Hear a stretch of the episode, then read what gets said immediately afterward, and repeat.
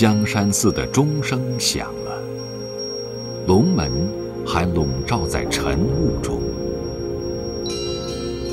一千三百多年前的这一天，伴随着东方升起的第一缕阳光，大唐帝国的皇后武则天亲临龙门，主持奉仙寺石窟的竣工仪式。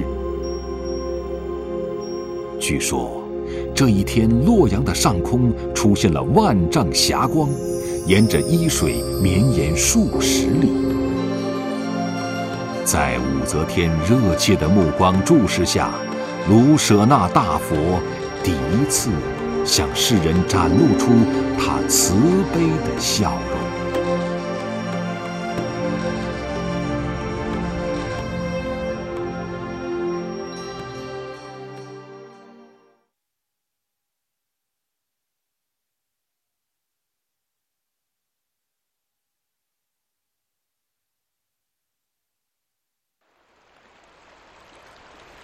龙门位于洛阳南郊十二公里，因两山相对，形似石门而得名。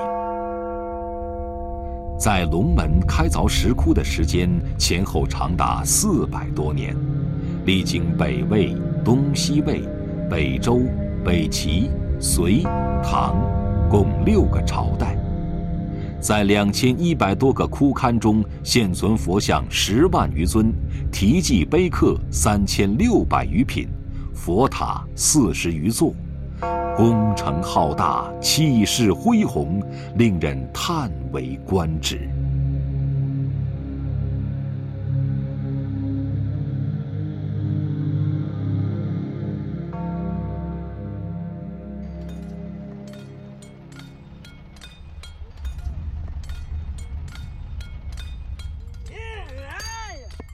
龙门石窟的开凿是从古阳洞开始的。公元四百九十三年九月，统一了中国北方的北魏政权，在孝文帝拓跋宏的带领下，将首都从塞上的平城迁徙到中原的腹地洛阳，同时也把营造石窟的舞台从山西云冈转移到河南龙门。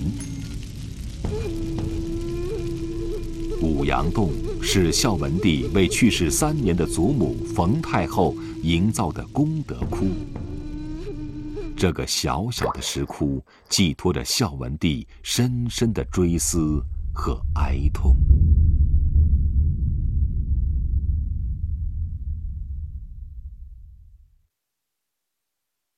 佛祖释迦牟尼高高的端坐在正壁，做禅定的手势。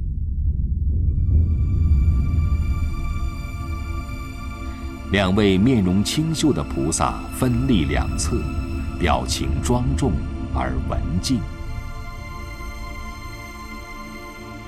从衣褶的重叠和厚重中可以看出，虽然龙门石窟已经不再是云冈石窟时期的瘦骨清相，但从变化多样的龛楣和佛像精巧细致的背光看，清瘦之美。依然是北魏最流行的风格。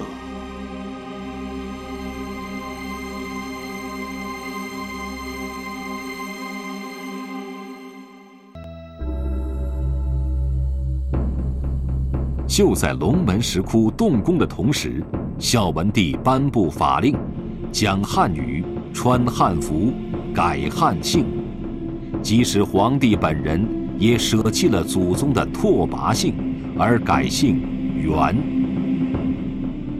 这才是孝文帝元宏的真正目的。一个少数民族建立的政权，要想得到广大汉族同胞的认同，只有俯下身段，虚心学习先进的农耕文明，才能建立和维护自己的统治秩序。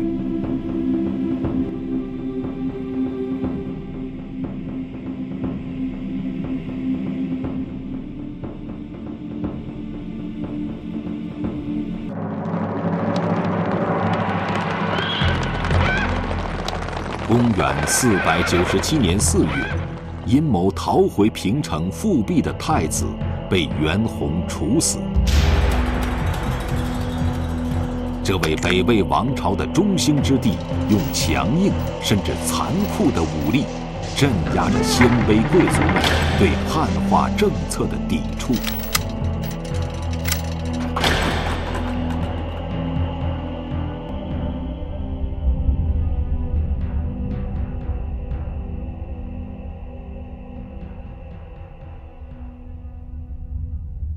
这些佛像清晰地记录着袁弘的心灵轨迹。他们摒弃了游牧民族粗放豪迈的特征，极力追求汉民族细致婉约的风格。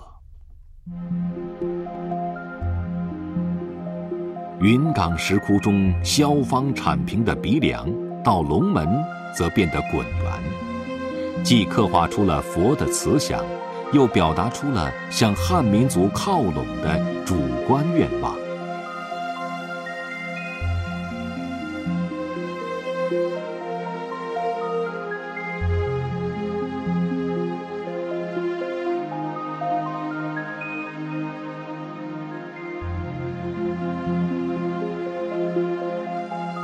而云冈石窟中尚隐含着几许粗犷气息的飞天，到龙门后。也变得更加婀娜多姿，处处显露着体态轻盈的汉族女性妩媚的神态。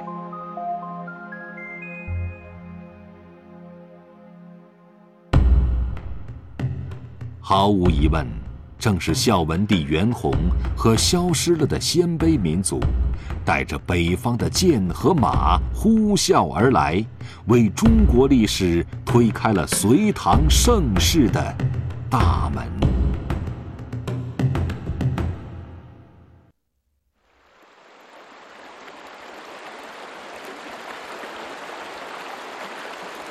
公元六百七十五年，沉寂了一百五十多年的龙门再次热闹起来，在大唐帝国的皇后武则天的扶持下。卢舍那大佛落成剪彩，佛像总高十七点一四米，头高四米，耳长一点九米，眼睛灵活而含蓄，嘴角微微上翘，给人一种庄严典雅、宁静肃穆之感。在大佛开光的一刹那，皇后武则天有些迷离。二十六年前，即公元六百四十九年，随着唐太宗的驾崩，当时被封为才人的武则天和其他妃嫔们一起落发感业寺，为先帝祈福。按照惯例。他们将在青灯古佛的陪伴下耗尽余生。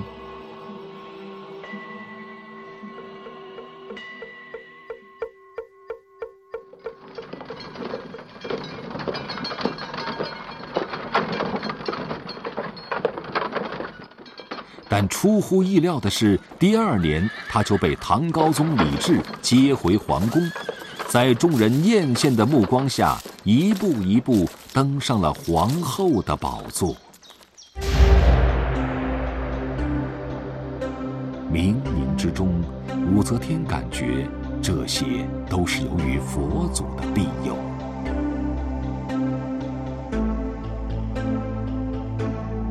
为了开凿卢舍那大佛，武则天捐出了自己一年的脂粉钱。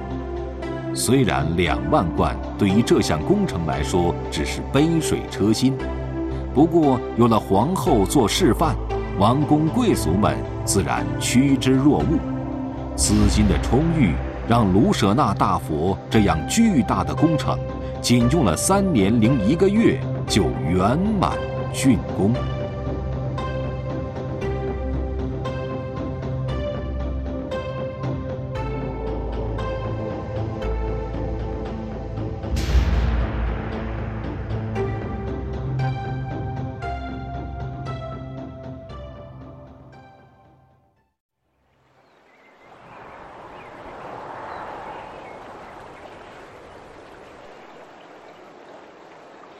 传说卢舍那大佛的面相正是以武则天为原型。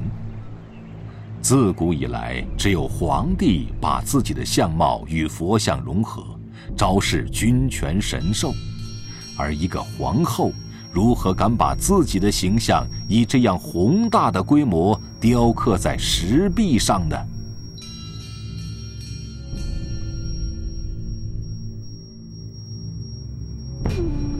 据史书记载，公元六百五十六年以后，唐高宗李治的身体越来越虚弱，国家大事都由皇后武则天决策处理，威势甚至超过了唐高宗，当时并称为二圣。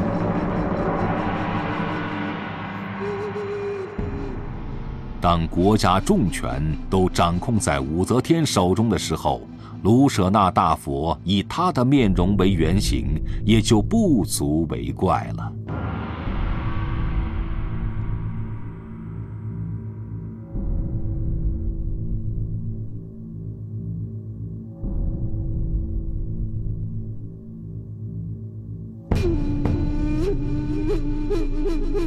卢舍那的意思是指智慧广大、光明普照。伫立在大佛脚下，无论身处哪个角度，时时都感觉正在被他智慧的目光笼罩着。日后，武则天为自己起名武曌，这个“曌”字表示日月当空，是特意造出来的。他希望自己也能像卢舍那大佛一样，给普天下带来温暖和光明。大佛的左侧为弟子迦叶，现高十点三米。虽然形体已经严重残破，但这位老僧严谨持重、饱经风霜的神态，依然得到了淋漓尽致的展示。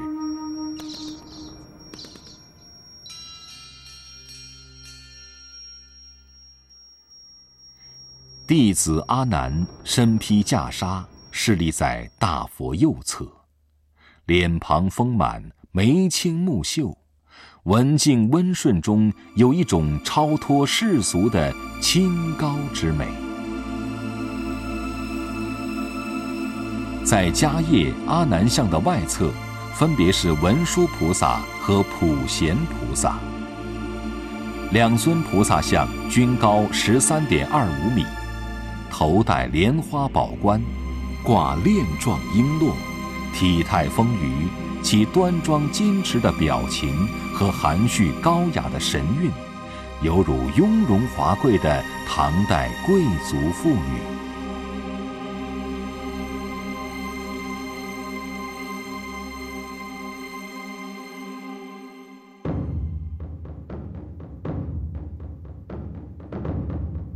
大唐帝国在选拔人才时，有一项重要的条件，就是体貌丰伟。这一点在奉先寺的力士身上有很好的体现。中国古人认为，力量的来源是气，而气的存在就是通过强调脖子和腹部的肌肉来表现的。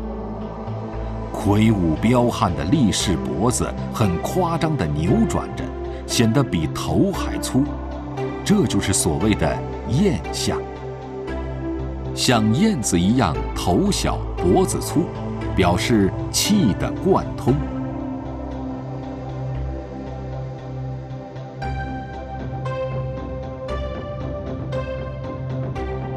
这是一尊造像，各自独立而又浑然一体。不仅代表了中国石窟造像艺术的最高峰，而且雕塑家们大胆的突破了宗教禁忌，将理想世界与现实生活有机的结合在一起，使我们穿越千年，还能够清晰的感受到那个对世界影响深远的王朝——大唐帝国的辉煌。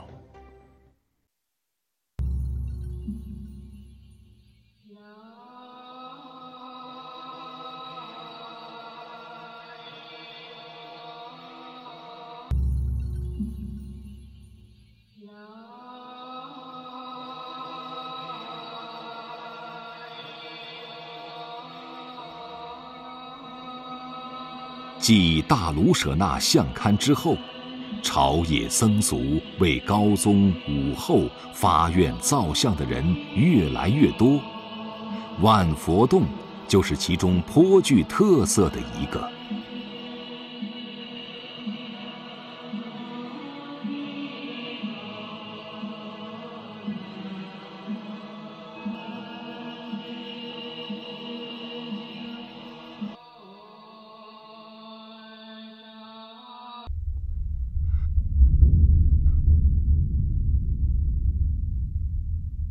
公元六百八十年十一月，万佛洞正式完工。主尊阿弥陀佛，高约四米，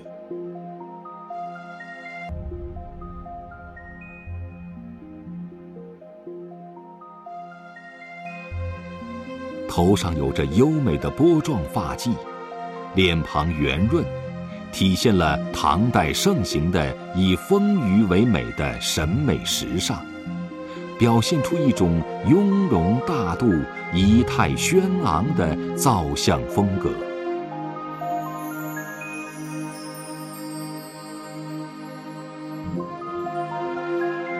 在莲花宝座的束腰部位，雕刻了四位托重力士，他们的肌肉突出，富于动态。与主佛的宁静形成了鲜明的对比。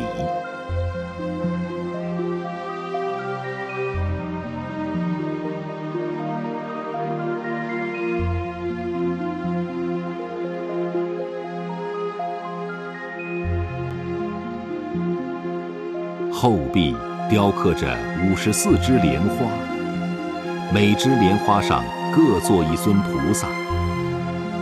这样的构思新颖奇特，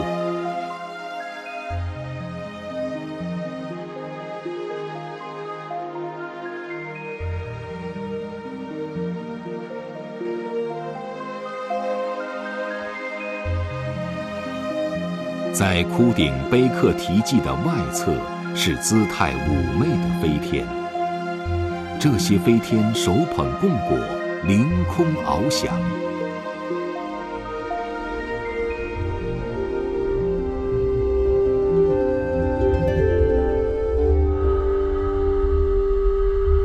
在每侧墙壁下部各有六位祭乐人，手持箜篌、法螺、羯鼓等乐器，专心演奏。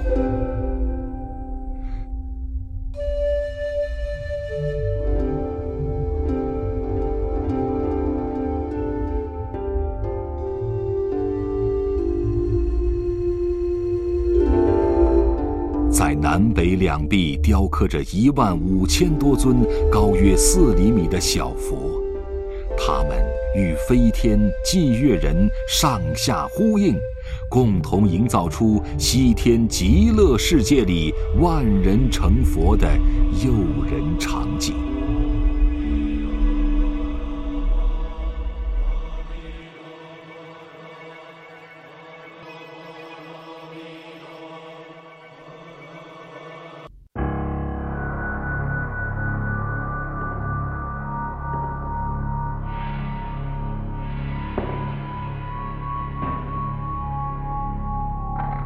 公元六百八十三年十二月二十二日，唐高宗李治驾崩。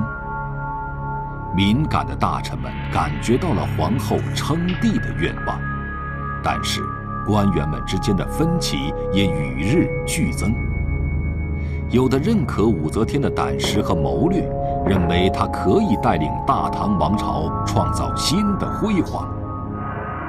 也有的人认为此举违背了天地阴阳之道，坏了祖宗的规矩。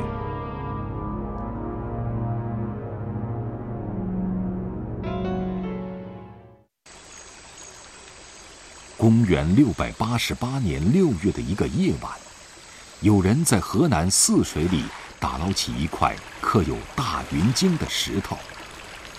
经文中称武则天为弥勒托世，当贵为天子。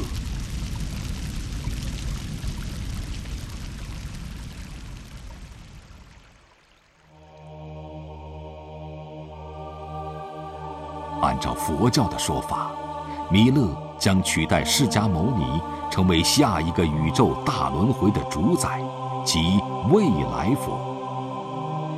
事实上，从唐高宗的中期开始，龙门石窟已经出现了众多弥勒像，而在北魏时，多为男性的菩萨也变成了女性，她们丰腴健美。很多都是以当时的歌妓和宫廷艺人为模特雕刻的。男女众生一切平等，菩萨未来必将成佛。武则天苦心经营着这些偶像，供人膜拜，其内心的真实想法已昭然若揭。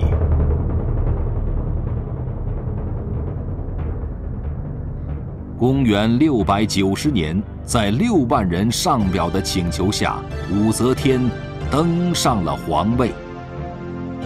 千百年来，只有男人坐过的龙椅，第一次，一个女人安详地坐在上面，接受文武百官的朝拜。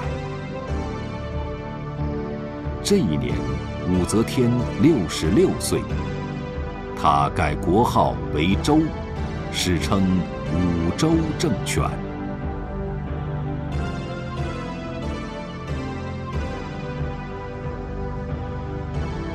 龙门石窟迎来了又一个开凿高潮。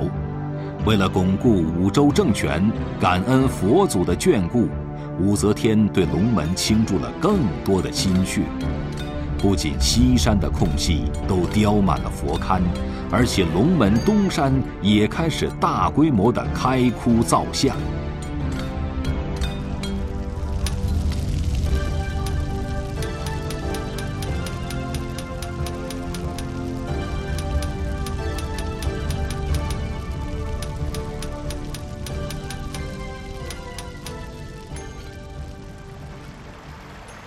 在龙门石窟日渐增多的同时，武则天为自己加封的封号也在逐步升温：金轮圣神皇帝、慈氏月谷金轮圣神皇帝、天策金轮圣神皇帝，毫无顾忌地以弥勒佛自居，把个人崇拜推向了极致。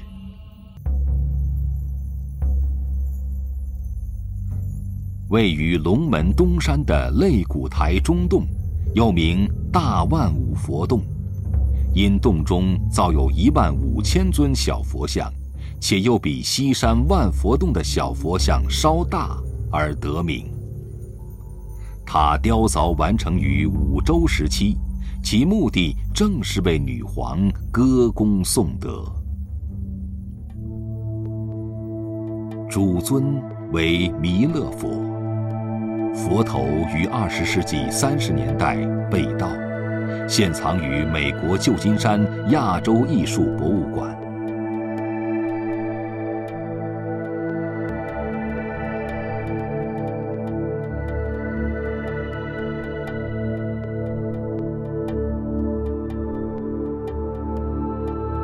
造像采取高浮雕手法，周围环绕着祭月人、飞天。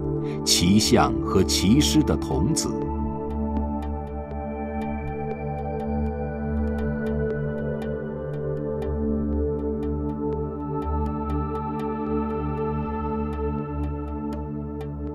台座下部延伸出两朵莲花，每朵莲花上各站立着一尊菩萨，整个石壁浑然一体。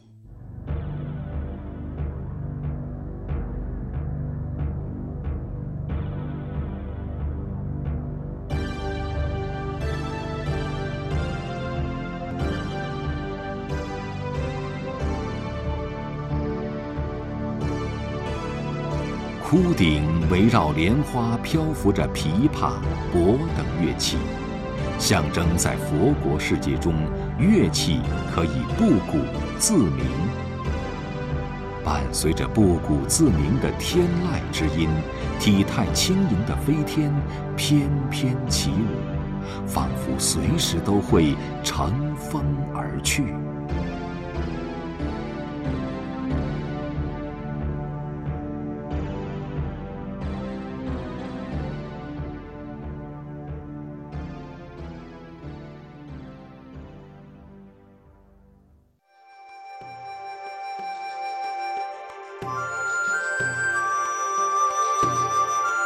继贞观之治后，雄才大略的女皇武则天，把她亲手创立的武周王朝推上了中国封建社会发展的又一个顶峰。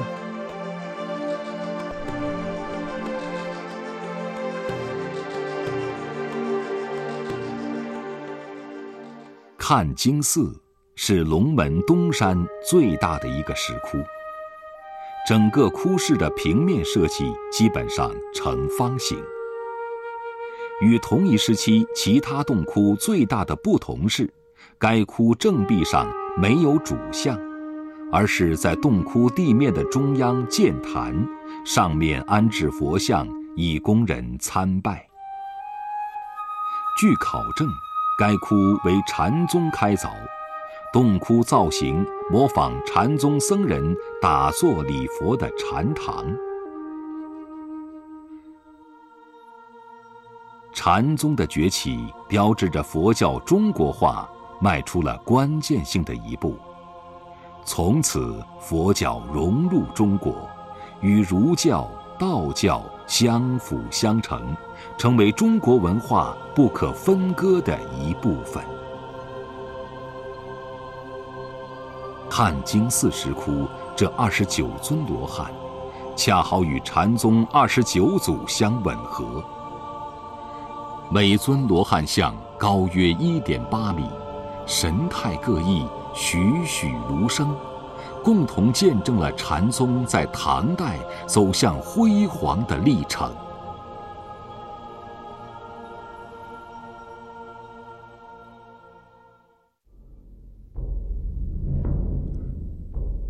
公元七百零五年正月，一代女皇武则天又把耗尽半生心血夺取的皇位归还给了李氏王朝。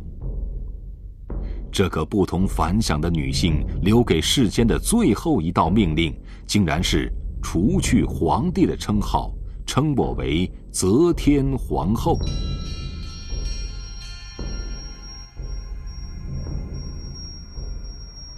十个月后，武则天皇后病逝，与她早逝的丈夫唐高宗李治合葬于乾陵。只在墓前立下了这块近八米高的无字石碑，经受着人世间的雨雪风霜。有人说，他要留着这块空白。功过是非，任后人评说。也有人说，他一生拜佛，最后终于悟出了空的真谛。